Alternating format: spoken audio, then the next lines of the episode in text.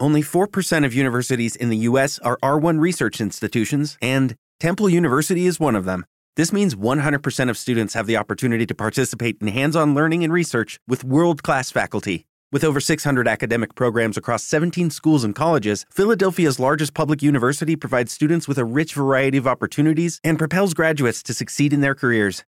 Temple University. Schedule a campus tour today at admissions.temple.edu/visit.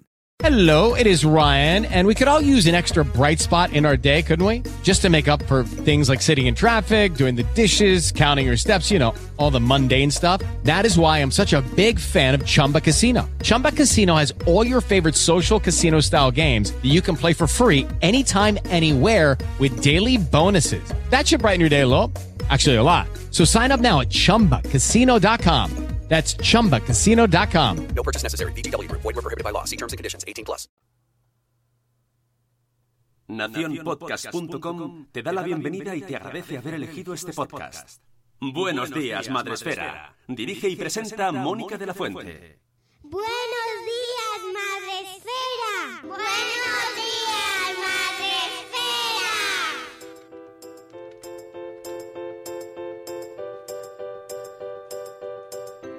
Buenos días, Madre Esfera. Hola amigos, buenos días. Bienvenidos un día más al podcast de la comunidad de Madre Esfera. Ya sabéis, la comunidad de creadores de contenido en, eh, que tenemos a este podcast diario o, casi diario, en el que os traemos temas tan interesantes como el que os acercamos hoy.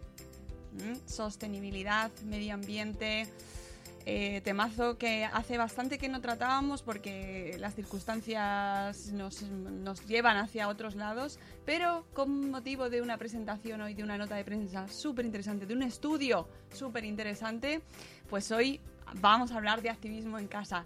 Y no lo hacemos solos, por supuesto, lo hacemos acompañados de una invitada. Ella es Elisa Hernández de Pablo que eh, es especialista en medio ambiente, desarrollo sostenible y cooperación internacional y eh, trabaja en la Casa Encendida. Ella es representante de la Casa Encendida en este caso y es una, eh, la Casa Encendida es uno de los colaboradores precisamente de los responsables de este estudio que presentamos hoy de activismo en casa. Buenos días Elisa, ¿cómo estás? Buenos días, muy bien, muchas gracias por tenerme aquí. Nada, un placer, eh, de verdad, que sé que estaréis hoy, pues eso, de presentaciones con medios y, y os agradecemos mucho que nos contéis en qué consiste, eh, bueno, pues este activismo en casa eh, que habéis eh, realizado eh, unidos con, junto a IKEA, ¿no? En este caso, ¿en qué consiste este eh, activismo en casa? 12 gestos cotidianos para luchar contra el cambio climático. Pues mira, el activismo en casa es, eh, es la manera que tenemos todas las personas en nuestro día a día de poder contribuir de manera positiva a- al desarrollo sostenible, a luchar contra el cambio climático y ayudar a no generar tantos residuos ni consumir tantos recursos. Entonces, son todas esas acciones que llevamos a cabo en nuestro día a día que realmente podemos hacer pequeños cambios en ellos para poder, eh, pues eso, como digo, contribuir de manera más positiva. Entonces, básicamente, eso es lo que es el activismo en casa. Eh, cuéntanos un poco para la gente que no esté en Madrid, que ya sabemos que a veces se peca de centralismo, no lo queremos, no queremos, al menos en este momento que uh, no está la cosa. Pero para quien no sepa qué es la casa encendida, cuéntanos un poco, Elisa, en qué consiste, porque nos ayuda mucho a contextualizar y saber qué, qué papel juega la casa encendida aquí. Sí, la Casa Encendida es un centro cultural, social, eh, educativo de referencia. Trabajamos de manera transdisciplinar en temas de medio ambiente, sostenibilidad, solidaridad, educación, arte y abordamos temas de actualidad eh, de manera que incluimos las distintas perspectivas que, podemos desde estos ámbitos para poder generar un diálogo y un, digamos, unas conversaciones alrededor de los temas que nos ayuden pues entre aprender más, a sensibilizarnos y a dar pasos más allá, ¿no? Entonces, es un centro que tenemos en, en Lavapiés y, bueno, la verdad es que eh, ahora también tenemos una identidad virtual, entonces no hace falta ser de Madrid para poder disfrutar y participar de las actividades y los encuentros que hacemos, porque ahora estamos también en, en nuestra identidad virtual, que es la Casa ON, y, y bueno, podéis entrar en la página web de la Casa Encendida y podéis encontrar ahí todas las actividades que tenemos, tanto presenciales como virtuales. Em, lo interesante que, nos está brindando la posibilidad de hacer las actividades virtuales es justamente esa, llegar a la población que está em, en cualquier lugar, ¿no? Y es muy bonito porque hemos hecho talleres, además, bueno, eh, hacemos siempre un, hincapié en hacer también trabajo bastante participativo y en muchos de los talleres hemos tenido gente que que, nos comentaba que, bueno, pues que eran de Madrid o que habían estado viviendo cerca de la casa encendida en Lavapiés y que ahora se habían mudado a otra parte y que qué ilusión poder volver a formar parte de la comunidad eh, a través de las actividades que hacíamos online. Entonces, bueno, invito a todo el mundo a que se pueda apuntar a la newsletter, que nos pueda seguir por redes y, unirse ¿no? a la casa. De hecho, nosotros tenemos una newsletter diaria donde vamos recomendando eventos y en muchas ocasiones la gente que esté apuntada a la newsletter diaria lo habrá visto que os recomendamos eventos antes, más los presenciales, y ahora, pues debido a estas circunstancias, y aplaudiendo que os habéis lanzado a las iniciativas online, por, pues compartiendo estas iniciativas para que las pueda disfrutar más gente, porque es lo que nos está tocando, Elisa. Em, en concreto, en este estudio que, y en este informe que presentáis conjuntamente IKEA y vosotros, em, que, además tengo que decir que no es la primera vez que colaboráis con IKEA, ¿verdad? Sí, sí, efectivamente, no es la primera vez, ¿no? O sea, tenemos una colaboración ya desde hace varios años porque hay muchas temáticas confluyentes y además, bueno, es, a mí me parece que es una colaboración muy interesante. Em, todas las colaboraciones que, podamos hacer entre actores que abarcan distintas áreas, yo creo que es muy fructífera en este punto, sí. Y sí, además eh, hemos podido ver pues alguna acción como la de la cama aquí que se plantó en, en vuestra casa encendida. Sí. Muy interesante. En este caso, en este informe, nos contáis em, la importancia de los gestos en casa, en un momento en el cual estamos pasando, hemos pasado muchísimo tiempo en casa y estamos ahí mm, mucho. estamos semi-confinados prácticamente y la casa es el protagonista y los gestos que tenemos en nuestra casa, ¿no? Serían los protagonistas de este, de este informe. ¿Cuáles son los, eh, estos 12 gestos que, que podrían dejar a nuestra audiencia hoy ya pensando, diciendo, venga, ¿qué puedo hacer por el planeta desde mi casa? Pues mira, em, justo te quería comentar lo que acabas de decir cada día, o sea, ahora cada día es nuestra casa, nuestro lugar donde más tiempo pasamos, tanto desde el punto de vista laboral como, como personal, como de ocio, ¿no? Se ha convertido en el espacio primordial en el que pasamos tiempo. Y yo creo que este estudio, una cosa muy interesante que, que ofrece es justamente una mirada a cómo estábamos en el punto justo antes en el que mm, eh, teníamos tantas posibilidades de, realizar ciertas acciones en casa, pero no era nuestro espacio. Ahora de repente hemos entrado con esa otra mirada de cómo convertir nuestra casa en nuestro espacio único y mega polivalente y estoy segura que, mm, además de estos 12 gestos eh, que van a tener un impacto muy grande, también vamos a, poder imaginar cada vez nuevos gestos, ¿no? Cada persona en su día a día que, que va a tener muchas acciones distintas en casa va a poder imaginarse nuevos. Em, entonces, eh, pues, por ejemplo, dentro de los gestos que, estamos remarcando, pues tiene que ver con, obviamente, no dejar la nevera abierta eh, durante muchísimo tiempo, ¿no? O sea, dejarlo lo mínimo indispensable, ya que, pues, cada rato que lo tienes abierto, pues estás eh, gastando energía de manera innecesaria. Sobre todo el concepto que, tenemos, que es, digamos, la guía sobre la que nos tenemos que, que orientar, es qué es necesario, o sea, qué, cuál de mis acciones de verdad es necesaria y en qué punto podría a lo mejor mm, reducir ciertas cosas para que siga pudiendo hacer lo que quiero hacer, pero no esté incurriendo de repente en un exceso de. Entonces, es un poquito una filosofía de mirar un poquito mejor si lo que estoy haciendo es eficiente. ¿no? Entonces, pues por ejemplo, el consumo de la lavadora, si la estamos llenando a la máxima capacidad, estamos ahorrando una cantidad de agua enorme, unos 3.500 eh, litros de agua, que en realidad es muchísimo. Si, si, nos lo planteamos cada vez que ponemos la lavadora en casa, cuánto agua podemos estar utilizando. Entonces, es una cuestión de decir, necesito utilizar la lavadora, necesito utilizar el agua, pero la estoy usando de la manera más eficiente entonces, este tipo de cuestiones, ¿no? O, por ejemplo, con el, uso del plástico de un solo uso. Em, cada vez que nosotras estamos utilizando una botella de plástico y luego lo vemos que esa botella de plástico acaba en, el mar o contaminando el, espacio natural, realmente ha llegado un punto en el que como que nos hemos deslocalizado, hemos dicho, esa no es mi botella. Pero en realidad sí es mi botella. De una manera u otra yo he utilizado una botella de plástico que ha podido acabar contaminando. Entonces, es hacernos responsables de esos gestos que puedo encontrar una alternativa, porque no, no estamos proponiendo 12 gestos que no tienen una alternativa, todas tienen una alternativa que está en nuestra mano, que son muy sencillas, ¿no? Pues eh, mantener el termostato a una temperatura de, 26 en verano, eh, usar alfombras para poder reducir el, la pérdida de calor, usar eh, bombillas LED, eh, buscar siempre materiales que sean em, certificados, orgánicos, que sean eh, producidos de manera sostenible, ¿no? Evitar aquellos materiales que pudieran eh, ser de tala, de, mm, por ejemplo, madera tropical, que no venga certificada.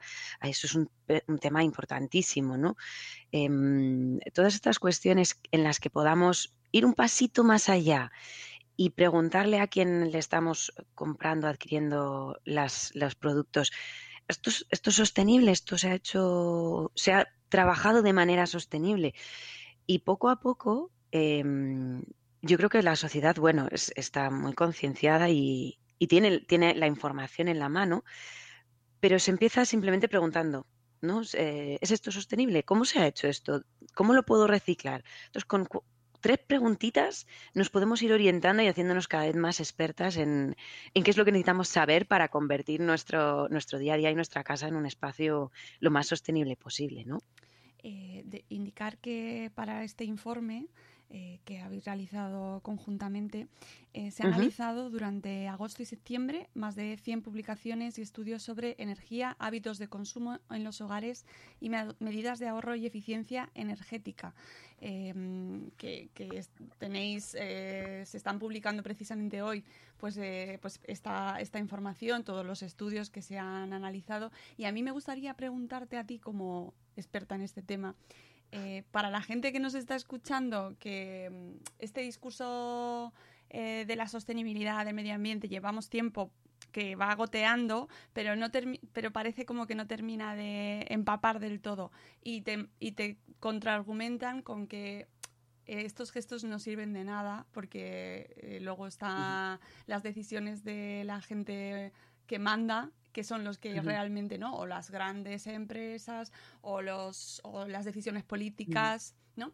¿Cuentan realmente estos pequeños gestos cotidianos en la ayuda eh, para mantener nuestro, medio, nuestro medio ambiente de una manera más, bueno, un poco más sostenible? Sí. por supuesto. O sea, por supuesto, cualquier acción que, repitas eh, cada día es importante para tu realidad y acercar la, la, comprensión de que el medio ambiente es nuestra realidad, de que no es un agente externo que está fuera de, nuestra, de nuestro alcance, eh, es, importantísimo. Si todas las mañanas decidimos voy a ponerte un ejemplo como un poco absurdo, ¿no? pero decidimos tomarnos un desayuno súper saludable en vez de tomarnos un montón de mm, algo, por ejemplo, muy industrializado, lleno de, aceite de palma y con un montón de posibilidades de subirnos el colesterol, pues nuestro cuerpo va a estar más sano, ¿no? O sea, por ponerte un paralelismo muy simplificado, todas las acciones van a contar en nuestro bienestar, en nuestra salud y en nuestro entorno. Entonces, desde ese punto de vista, todo lo que hagamos para reducir nuestra propia huella de manera individual tiene un impacto. Ahora bien, por supuesto, todas las demás cosas que podemos hacer en otra esfera también van a tener un impacto enorme. Es decir, pedirle a, nuestros agentes políticos, eh, pedirle a las empresas que respondan a esta situación es fundamental, claro que sí, pero eso forma parte también de nuestras acciones pequeñas que nosotros podemos hacer y no son para nada pequeñas, forman parte de, cuando digo pequeñas me refiero a a cuestiones que a veces a nosotros, como dices, ¿no? La gente suele decirte, es que esto se va a quedar corto, pero es que, es que no se queda corto, es que muchas personas exigiendo lo mismo es como se generan los cambios. Muchas personas cambiando sus hábitos de consumo es como se empiezan a producir de manera distinta los, los materiales, los productos. Muchas personas reciclando es mucha menos eh, generación de residuos.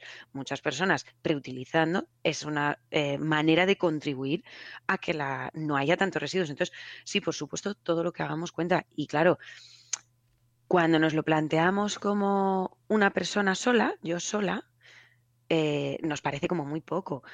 Pero cuando estamos hablando de familias de cinco personas, cuando estamos hablando de que hemos concienciado, por ejemplo, a mm, toda la clase de nuestras hijas o hijos, cuando estamos hablando de cómo trabajamos, por ejemplo, a lo mejor con nuestros adultos mayores, eh, cuando trabajamos, por ejemplo, cómo se puede reducir los impactos también en la oficina, todas estas cuestiones empiezan a lo mejor por una persona, un gesto, un solo área, pero claro que tienen un montón de efecto, porque son efectos multiplicadores y porque formamos parte de una sociedad en la que una persona individual forma parte de todo un, sistema, ¿no? Entonces, bueno, yo animo siempre a que la gente piense cómo puede eh, hacerse responsable de alguna de las cuestiones y simplemente empezar por ahí. O sea, decir, voy a dejar de utilizar botellas de plástico y voy a ver cómo voy dejando de utilizar botellas de plástico. Y una vez que eso se ha convertido en una rutina y en un hábito, me voy al siguiente paso. Voy a dejar de, mm, eh, yo qué sé, ir en, coche. Eh, voy a intentar ir en bicicleta. Y una vez que eso se ha convertido en un hábito, me voy a por el siguiente. O sea, lo que pasa es que a veces esto nos resulta como muy abrumador. Sí porque es enorme. Y cuando las cosas nos resultan tan grandes, pues tendemos la tendencia como a replegarnos y decir, no es mi responsabilidad. Pero en realidad, si vamos de poquitos a poquitos, pasito a pasito, vamos viendo que así fragmentado es más fácil abarcar las cuestiones. Y en el fondo, en el fondo, sí formamos parte de esa responsabilidad colectiva, ¿no? De la misma manera que es nuestra responsabilidad colectiva, pues ver que eh, un niño en el parque está bien, y está, no se ha hecho daño, igual que mm, si fuera nuestro hijo o hija, ¿no? Entonces, quiero decir, la cuestión de ver que el medio ambiente es nuestra responsabilidad individual y colectiva es fundamental para poder ir poquito a poquito pues adquiriendo estos hábitos en nuestro día a día. Y en realidad son muy sencillitos. Sí, sí, en realidad mm, hay un montón de cuestiones que aparecen en este informe que son, pues, que las hemos oído o que son de sentido común o que ya nos las decían nuestras abuelas, ¿no? Por ejemplo, es que, o sea, es que nuestras abuelas y abuelos es que, es que vivían en la sostenibilidad, ¿no? También. Efectivamente. O sea, vamos a reutilizar la comida, vamos a ver cómo rehacemos esto, vamos a parchear la ropa, etcétera, ¿no? O sea, quiero decir, era una, una forma de vida y además estas campañas mm, que, por ejemplo, en este caso, que nos invita a ser activistas en casa, eh, nos, nos, también nos invita a hacer partícipes a la familia, ¿no? A nuestros pequeños, que son los mayores activistas, tengo que decir. Total. Los niños mm, siempre nos dan una lección abrumadora. Y, van con su botella, ya están acostumbrados, ya te piden directamente la botella de un eh, fija, vamos, para, para, para, tener siempre la suya y son los que mejor lo hacen. Y, y, creo que este tipo de campañas al final dan pistas, porque como bien dicen en el informe, hay mucha gente, el 90% de las personas, según datos de IKEA, desean vivir de un modo más sostenible, pero detectan un 37% que no sabe qué hacer. Pues amigos, si necesitáis datos eh, desde casa, sin tener, sin necesidad de irnos a limpiar a las playas, que a lo mejor no todo el mundo lo podemos hacer, desde casa tenéis eh, un montón de gestos cotidianos a vuestro alcance para poder ayudar a mantener el planeta. En, eh, en un estado un poco que luego luego vemos las noticias y nos enteramos de que se está de lo que pasa cada día y se te cae un poco el alma a los pies, pero sí tenemos que ser. Pero mira, pues fíjate, una cosita ahora mismo que podemos hacer es el tema de las mascarillas. Por ejemplo, ¿no? O sea, tener a nuestro alcance unas buenas mascarillas eh, reutilizables, si podemos eh, tenerlas, eh, es, es obviamente las que vengan certificadas, que cuiden nuestra salud, nuestro bienestar y la de los de al lado, ¿no? Pero mm, si vamos a utilizar mascarillas desechables, asegurarnos de eh, ponerlas en el lugar adecuado para eliminarlas y romper las gomas. Y mm, intentar, bueno, ir encontrando la manera de, a lo mejor tener eso, pues unas mascarillas muy buenas, eh, reguladas, pero que sean reutilizables o que la parte de dentro la podamos cambiar. Exacto, sí, por favor, la gente que nos escucha, que no se tiran las mascarillas al suelo, ni los guantes, por favor, ese gesto que, parece mentira.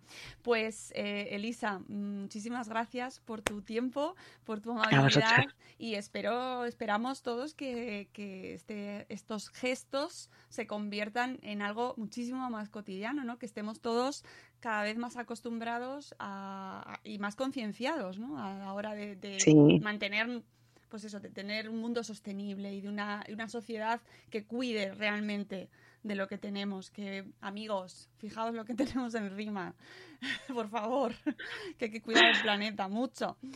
Muchas gracias, Elisa. Muchísimas gracias a vosotras. Que nada, cualquier cosita, ya sabéis dónde estamos. Encantadas de, teneros en, en, la casa cuando estemos en físico y también en virtual. Y cuando necesitáis cualquier cuestión, pues ya sabes dónde estamos. Eh, muy recomendable la web de la Casa Encendida. Eh, yo os recomiendo la newsletter para que estéis al tanto porque además tienen un montón de actividades. Ahora, tenéis un festival musical me acaba de llegar antes eh, la newsletter. Bueno, para todos los públicos, mucho pensado para las familias mucho, mucho, sí. Muchísimo, muchísimo y muy recomendable. Contenido muy interesante. Así que, amigos, eh, muchas gracias, Elisa, y, espero eh, tener más noticias y, pues eso, seguir contando iniciativas como esta tan interesante. Gracias a los que nos estáis escuchando desde, desde Spreaker, que tenemos por aquí a un montón de gente que nos estaba escuchando. Un saludo a todo el mundo y felicidades, Judith, que es tu cumple. Muchas, muchas felicidades. Y gracias a todos. Mañana, mañana volvemos eh, con programa eh, con Iria y Selene, dos escritoras fantásticas que nos van a contar todo sobre su último libro, Alma y los siete monstruos. Mañana volvemos amigos. Hasta luego Mariano. Adiós. Hasta mañana. Hasta mañana.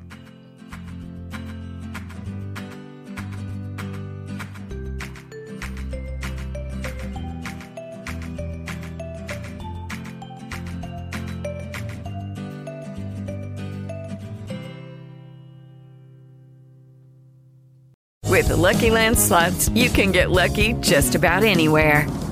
This is your captain speaking. Uh, we've got clear runway and the weather's fine, but we're just going to circle up here a while and uh, get lucky. No, no, nothing like that. It's just these cash prizes add up quick. So I suggest you sit back, keep your tray table upright, and start getting lucky. Play for free at LuckyLandSlots.com. Are you feeling lucky? No purchase necessary. Void where prohibited by law. 18 plus terms and conditions apply. See website for details.